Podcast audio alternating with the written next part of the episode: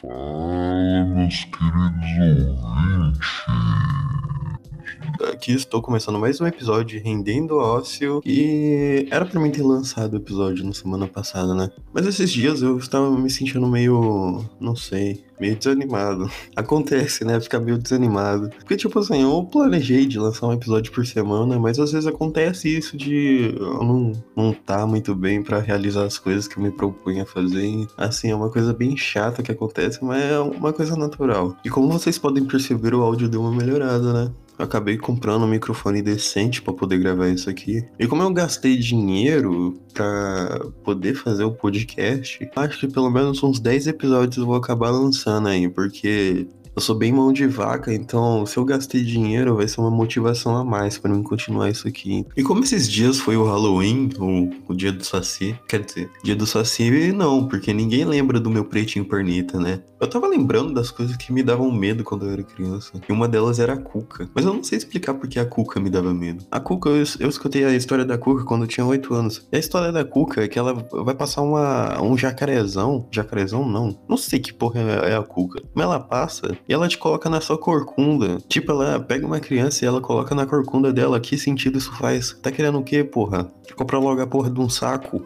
Será que o homem do saco derivou da, da, da cuca ou a cuca derivou do homem do saco? Fica aí o questionamento, ó. Nossa, bateu a dislexia aqui, eu já ia falar que o Homem do Saco derivou da Chuca. Olha aí, ó, eu já tô criando outro personagem do folclore brasileiro, o Homem Chuca. É, fica esperto. O Homem Chuca aparecer de noite aí com o cozinho limpinho pra te pegar, você vai ver. Mas enfim, o folclore brasileiro tem umas histórias que não dá para entender, né? Tipo o Boto Cor-de-Rosa. O Boto Cor-de-Rosa é o Big Richard que come mulher casada. Isso aí é pra causar medo em quem? No Whindersson. E hoje em dia eu tenho medo de umas coisas muito mais sérias, tá ligado? Por exemplo, calvície aos 20. E aquela mulher de meia idade que é usada como resposta no Twitter.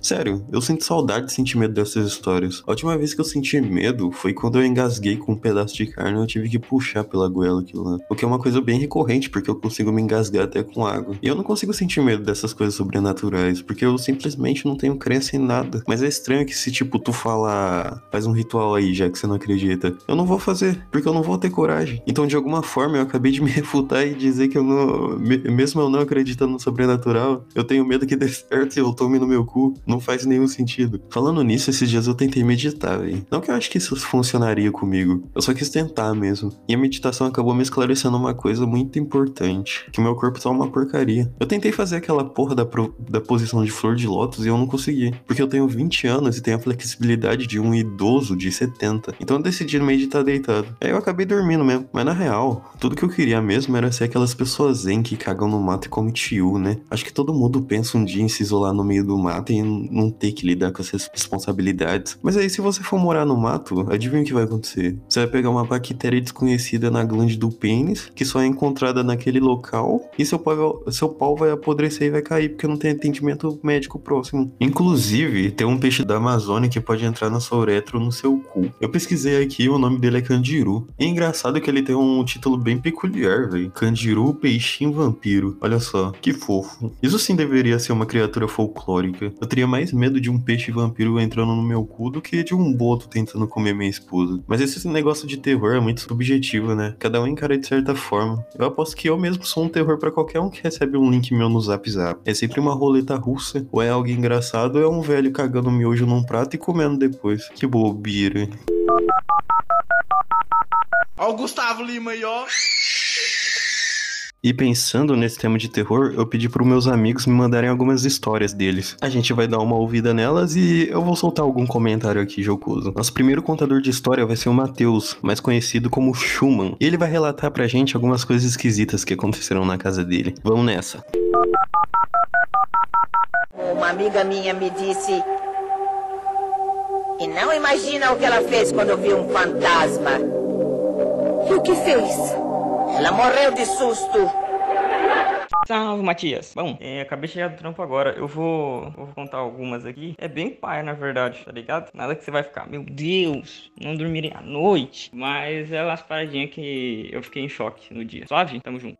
Então, eu sempre tive o costume de dormir tarde, tá ligado? Que normalmente eu ficava no computador, jogando, vendo alguma coisa no YouTube, tipo, jogando meu, meu tempo fora. Ou então eu ficava deitado na cama, mexendo no celular, vendo vídeo, olhando rede social. Então, tipo, normalmente eu ia dormir duas, três horas da manhã.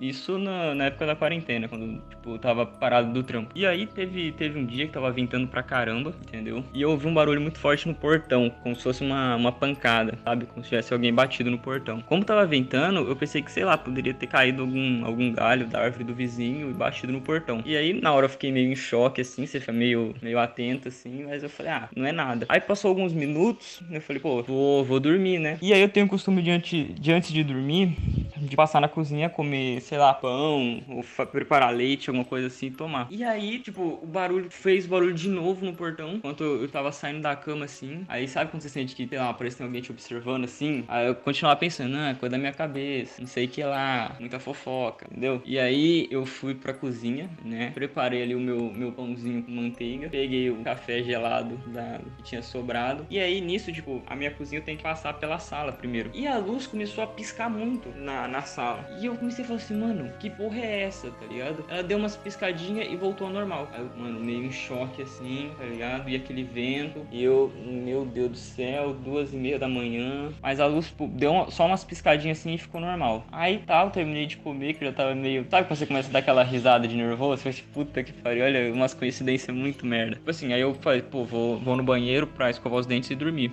Tipo, o banheiro é do lado do meu quarto. Então eu tenho que passar pela, pela sala de novo. E aí, quando eu passei da metade da sala, tipo, quase chegando no banheiro, a luz atrás de mim apagou, tá ligado? Tipo assim, ela, plau, apagou. E, e nesse momento, Mano, eu senti que minha alma tá saindo do corpo, assim, tá ligado? De, de, tão em choque que eu fiquei, velho. E aí eu fui meio que rapidinho assim pro banheiro, acendi a luz do banheiro. E aí, tipo, a única coisa que tinha de luz na sala era um pouquinho da luz que saía do banheiro e pegava, tipo, na, na beiradinha da sala, assim, tá ligado? E depois começava a ficar escuro, escuro, escuro até a cozinha. A cozinha tava um breu, assim, não dá pra ver nada lá. E aí eu olhei pro espelho, assim, cara, eu travei. Eu, fiquei, eu ficava olhando pro espelho, eu não conseguia olhar de volta pra sala, tá ligado? Como, sei lá, se eu olhasse, ia ter alguém ali me esperando. E aí eu fui assim, na calma, na coragem. Aí eu virei, pum. Aí eu comecei a encarar o, o, aquele puta escuro assim, tá ligado? E aí, mano, eu falei assim, mano, eu vou, vou voltar, escovar meus dentes e ir pra minha cama. Só que, cara, eu falei assim, mano, se eu olhar pro espelho, a parada vai tá lá, tá ligado? O bicho vai tá olhando para mim no espelho, saca? E aí eu não conseguia mex me mexer, entendeu? Aí meu olho começou a lacrimejar, velho. Que eu tava em choque já.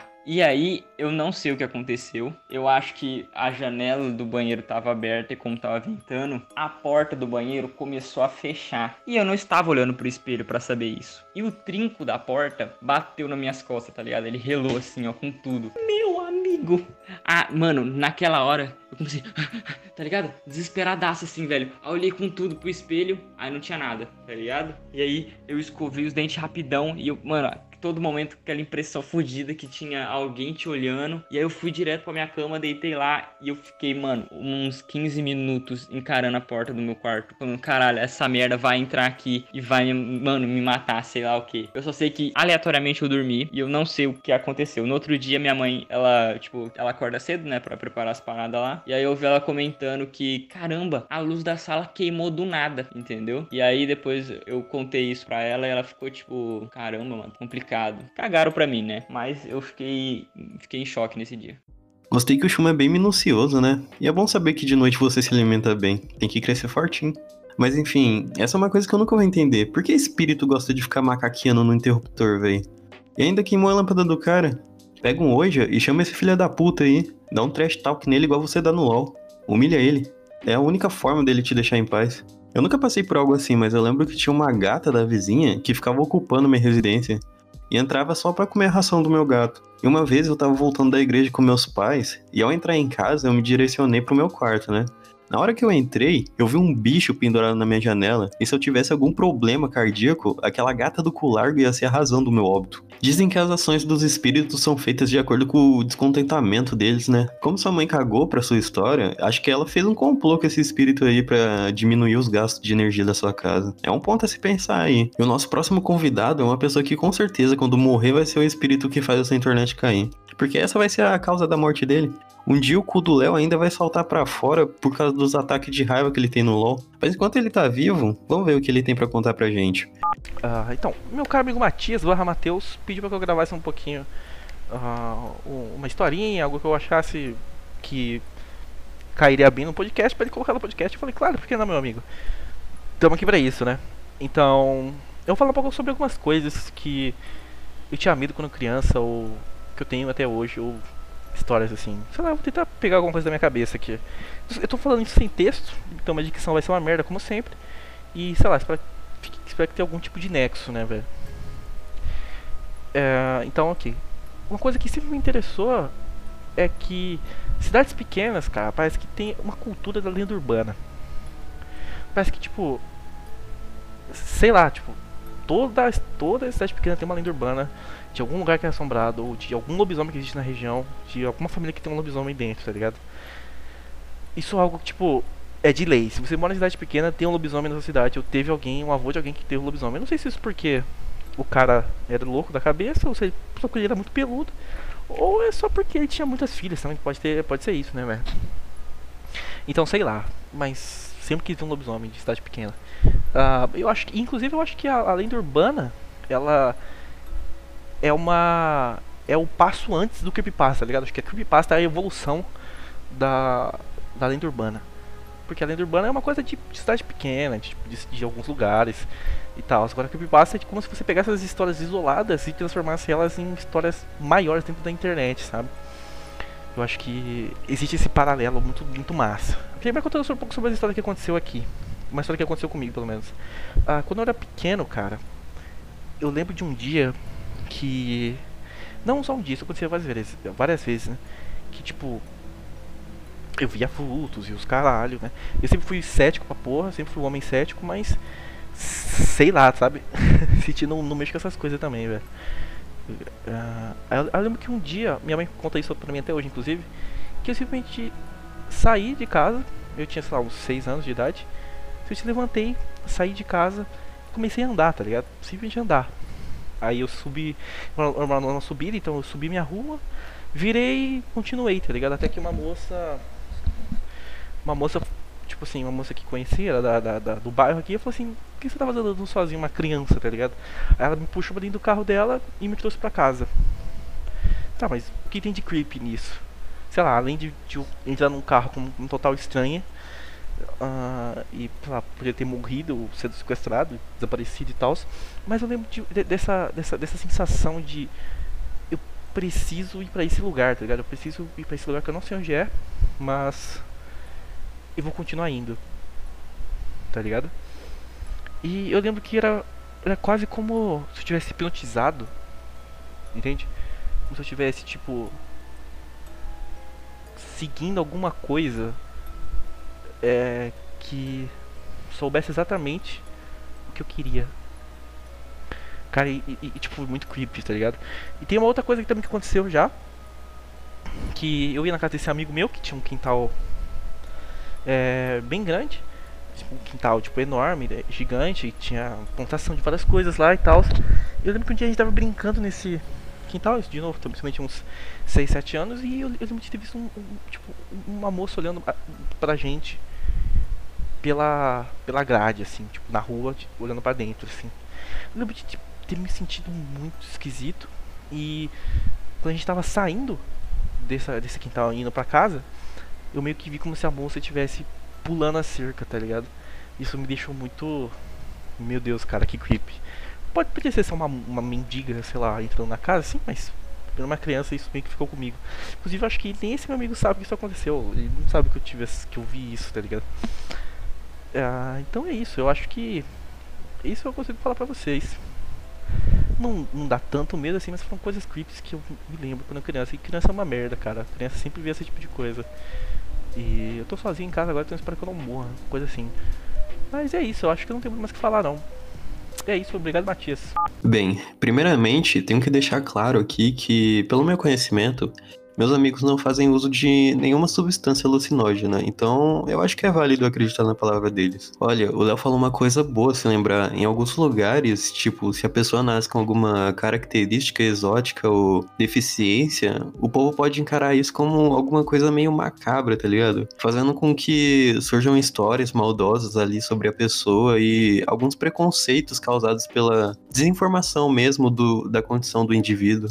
E caralho, hein? Devo admitir que essa sobre você sair de casa do nada, eu passo até hoje. Essa vontade de sair andando na rua que é diferente da vontade de sumir. É uma vontade de ir para um lugar que você não sabe onde fica. Eu tenho vontade de fazer isso às vezes. E na maioria, na maior parte das vezes, de noite. O motivo? Eu não sei. Mas acho que não é lá uma coisa muito sobrenatural. Acho que seria mais algo natural dos dodóis da cabeça mesmo. Chega a ser prazeroso fazer algo do tipo. Eu mesmo tenho uma vontade imensa, por exemplo, de atirar meu celular para longe só para ver como que eu vou reagir depois e quais soluções eu vou buscar para resolver a situação. Mas essa história da mendiga pula amor eu achei realmente estranhona, cara. Tem relatos que crianças costumam ver os espíritos que ficam vagando nos locais onde tem gente por perto e que elas seriam mais sensitivas a esse tipo de coisa, né? Talvez essa mendiga aí só tava na brisa dela ali na hora. E tipo, acho que se tem um lugar para tu ver essas coisas, é em cidade do interior mesmo, que é onde antigamente acontecia do de tipo o povo se matar com peixeira porque um arrancou mandioca do quintal do outro e coisa do tipo. Mas imagina que zoado ser uma criança que vive vendo gente morta. Como será que isso influencia no psicológico dela a longo prazo, cara? E falando nisso, o adulto é muito canalha, né? Porque qualquer coisa que você inventa pra uma criança e conta pra ela como se fosse algo sério, ela vai se cagar e não vai conseguir nem dormir à noite. Mas por um lado, criança é filha da puta mesmo, então tem que se fuder. Brinca. Eu nunca fui de ver essas coisas estranhas, mas quando eu era criança eu tinha muita paralisia do sono. E era muito assustador passar por isso quando você é criança, cara. Eu entrava em desespero e às vezes minha respiração até começava a falhar, tá ligado? E isso ficava pior ainda, dependendo do sonho que eu tinha tido na noite. E eu gostei de falar um pouco sobre toda essa coisa de alguns medos fora do comum que a gente costuma ter. Até porque depois que a gente cresce, nossos medos viram mais uma coisa mais realista, né? Tipo, sei lá, ficar desempregado e coisas assim. Eu tenho um medo que me surge todo dia que eu acordo, cara. Medo de não fazer nada certo. Medo de que amanhã eu possa morrer sem ter deixado nada de relevante. Mas isso é um medo meio filosófico leve, né? Afinal, eu tenho só 20 anos e eu não posso deixar que um pensamento desse deixe o resto do meu dia para baixo, né?